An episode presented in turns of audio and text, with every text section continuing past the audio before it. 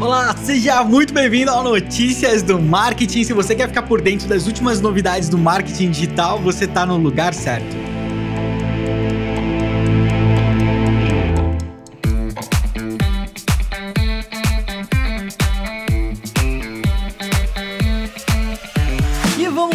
Mais um Notícias do Marketing, dia 10 de setembro de 2020. Seja muito bem-vindo. Espero que você esteja confortável, espero que você esteja com seu café da manhã tomado, porque hoje a gente tem várias notícias, algumas tretas aí para aquecer a nossa semana também. Então eu não vou nem me prolongar muito aqui, já vamos direto chamar o Estevão para ele trazer a primeira notícia pra gente.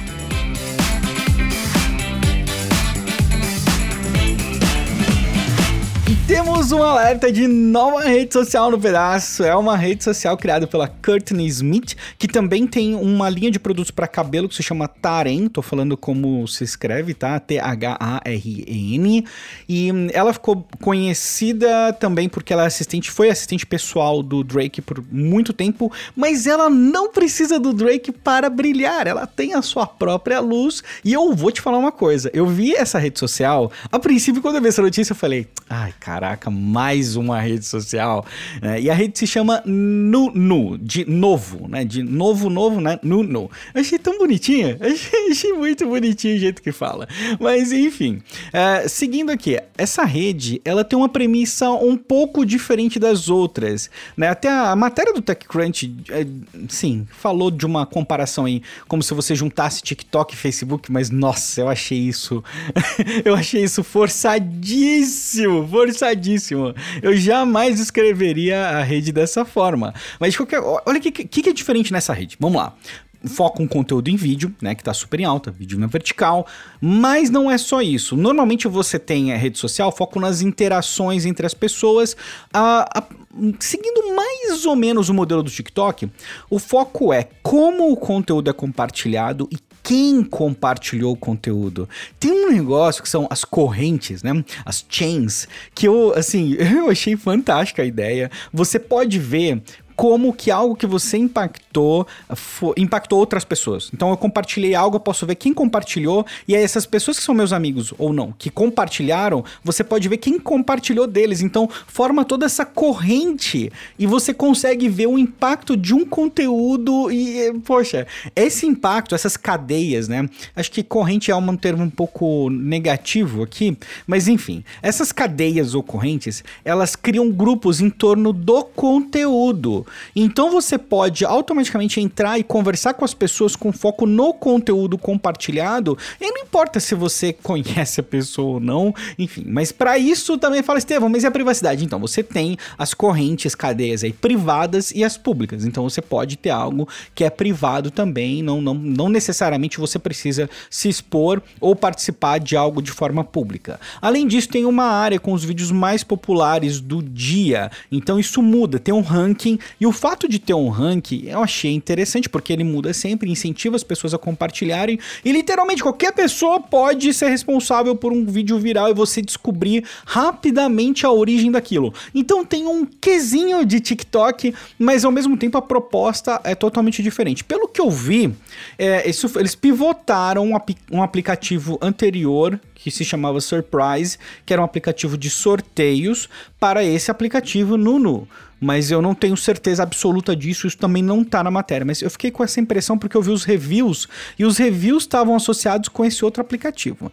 De qualquer forma, de qualquer forma, é algo para ficar de olho, é algo para ficar de olho, é uma rede social que vale a pena porque a premissa dela é diferente de todas as demais, não é só mais um clone do TikTok ou do Facebook ou de outra rede social. Ó, e essa notícia agora é que talvez quem é mais novinho na internet não vá lembrar, mas quem tá voltando agora e tá voltando com tudo é o prêmio IBEST, cara, IBEST, quanta nostalgia que eu tenho de escutar esse nome.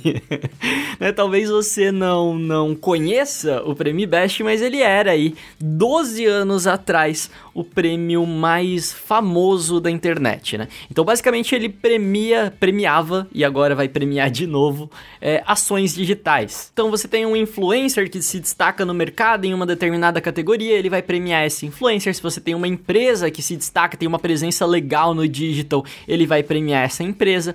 É, e até agência, nesse caso agora eles estão abrindo também. Então você tem uma agência que se destaca no digital e essa agência vai poder ser premiada. Né? O prêmio Best ele começou em 1999, ele rodou ali até 2008 e daí em 2008 ele foi. É, em 2003, na verdade, ele foi adquirido pela Telecom, que é a atual Oi, e aí em 2008 ele foi encerrado e agora tá voltando. E ele tá voltando um pouquinho diferente. Antes as pessoas votavam, né? Era tudo por voto popular. E agora também vão ter duas premiações, na verdade. Uma vai ser por voto popular e outra vai ser por especialistas. Basicamente como vai funcionar. Todos os dias o IBEST, todos os dias de setembro agora, o IBEST vai divulgar o top 10 finalistas de três categorias diferentes. Então eles vão selecionar ali com base na, na curadoria deles, é 10 finalistas para cada uma das categorias e aí o público tem até o dia 25 de outubro para escolher quem são os melhores. A princípio, os vencedores vão ser divulgados em dezembro, né? Vai, vai ser pre premiado ali o primeiro, segundo e terceiro lugar de cada uma dessas categorias. Provavelmente vai rolar algum evento de premiação, alguma coisa do tipo. Possivelmente digital, né? Porque a gente ainda tá em época de pandemia. Talvez um dia a gente chegue aí no patamar para estar tá concorrendo a um prêmio Best.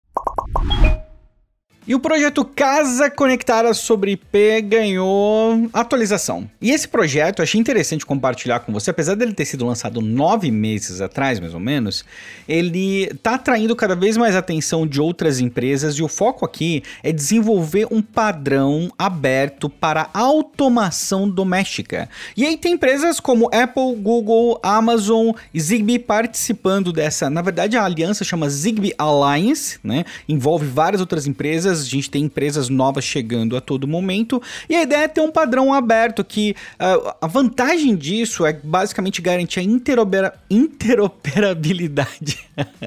interoperabilidade entre diversos hardwares, dispositivos, fabricantes diferentes, garantindo que a sua casa vai poder ser conectada e automatizada, basicamente. É, é algo muito importante isso. Eu estou apostando alto nesse projeto, acho que vai ter um impacto legal a nível de automação. Ele ele deve ser lançado no ano que vem ou agora no final de 2020, né? Então tem um tempo aí para os fabricantes poderem se adequar. E é isso. Vamos ver como é que vai ser o futuro aí da casa conectada sobre IP. Aí o Google anunciou uma ferramenta muito legal que vai ajudar os usuários a descobrirem o motivo de uma eventual ligação de uma empresa antes de aceitar. Porque eu não sei vocês, mas eu não aceito mais ligações no meu telefone. eu olho ali, se é qualquer número que eu não conheço, eu não aceito, porque, putz, a chance de ser telemarketing é muito alta, né? E sabendo disso, o Google lançou esse novo recurso que vai estar disponível no aplicativo de telefone dos Androids, né? Então, basicamente, como que funciona esse negócio, né? Quando o Google identificar uma empresa que tá te ligando, né? O aplicativo vai exibir ali é, o nome daquela empresa, o número, o logo do estabelecimento e o motivo daquela chamada. Então, vamos supor que o iFood tá te ligando, pode ser por causa de algum problema no teu pedido, ou o Mercado Livre tá te ligando porque sei lá, é, houve uma tentativa de fraude, né? O teu banco tá te ligando porque, enfim, ele vai te mostrar qual que é o motivo daquela ligação. E aí, se for o motivo telemarketing, você pode escolher simplesmente recusar, mas eventualmente pode ser alguma coisa importante que uma empresa quer falar com você, né? Atualizar teu dado cadastral, alguma coisa assim. Então você já vai ficar sabendo de antemão. Eles não informaram exatamente como que ele, como que vai ser o input dessas informações.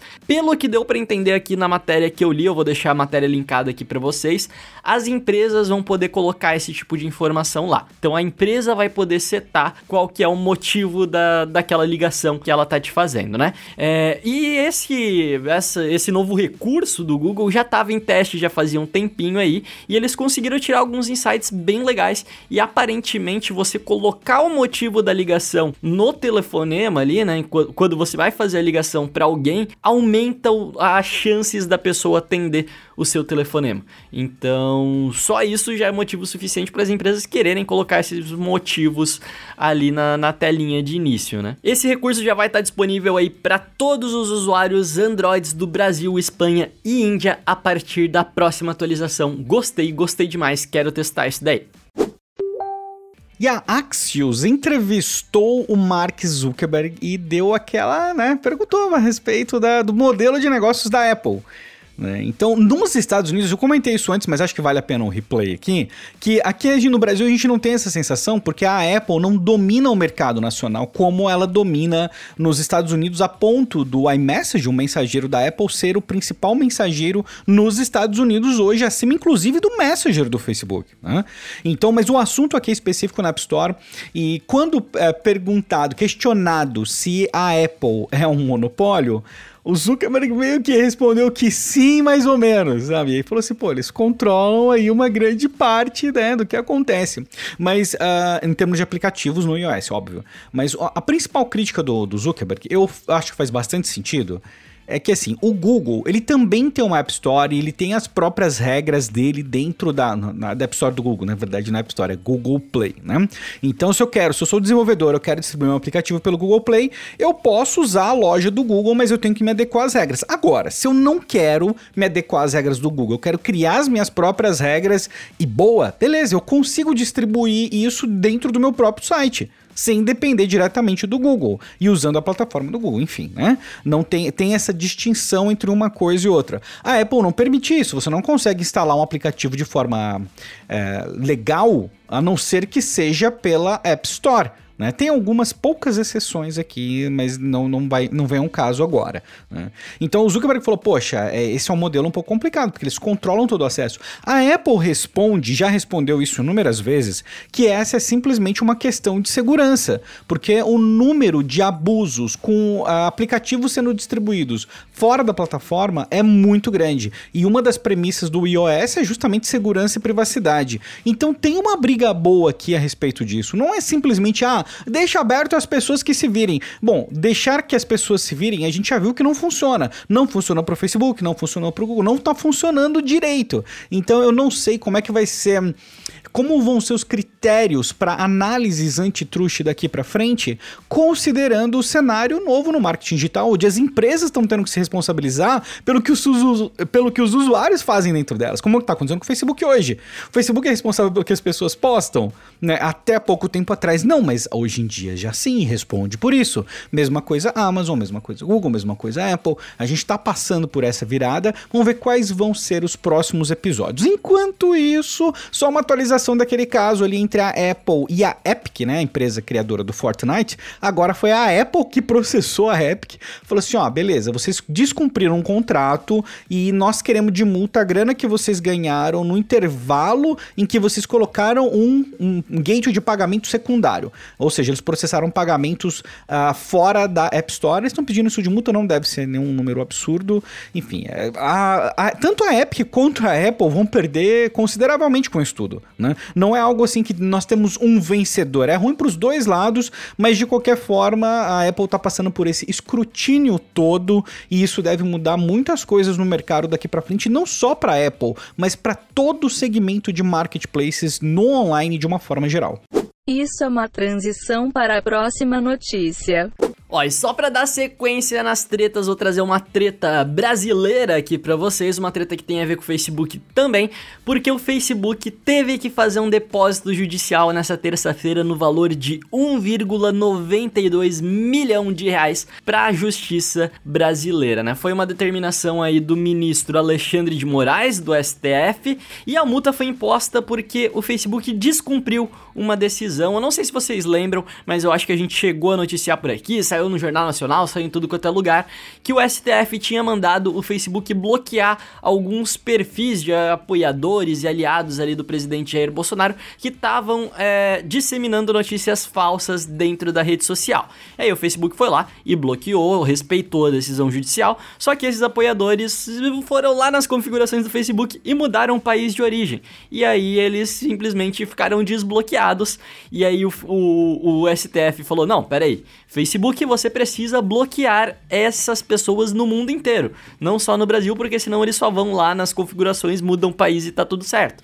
E o Facebook falou: não vamos fazer isso, porque a decisão da justiça brasileira tem é, validade em outro lugar do mundo, então não tem como a gente bloquear um perfil em outro lugar do planeta. Mas o ministro Alexandre de Moraes não quis saber de conversa, estipulou uma multa para o Facebook se ele descumprisse essa determinação. Facebook descumpriu e teve que depositar esses quase 2 milhões de reais numa conta judicial brasileira. E aí como é que vai funcionar agora? O Facebook está recorrendo dessa decisão, né? então o Facebook não gostou de ser obrigado a ter que bloquear esses perfis fora do Brasil também. E caso o Facebook perca, ele vai ter perdido esses 2 milhões aí mesmo. Caso o Facebook ganhe, esse dinheiro é devolvido para a rede social. Basicamente isso, uma notícia super rápida aqui, só para não dizer que não teve treta.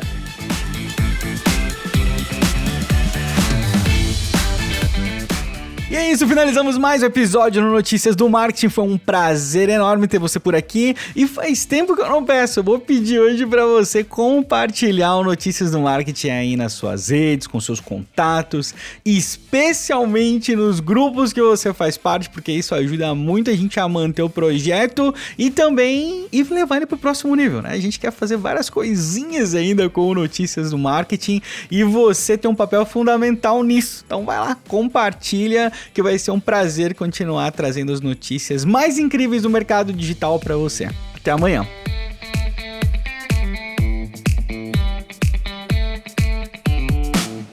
Este podcast foi uma produção de Estevão Soares e Vinícius Gambetta, distribuído por Agência de Bolsa e SMXP.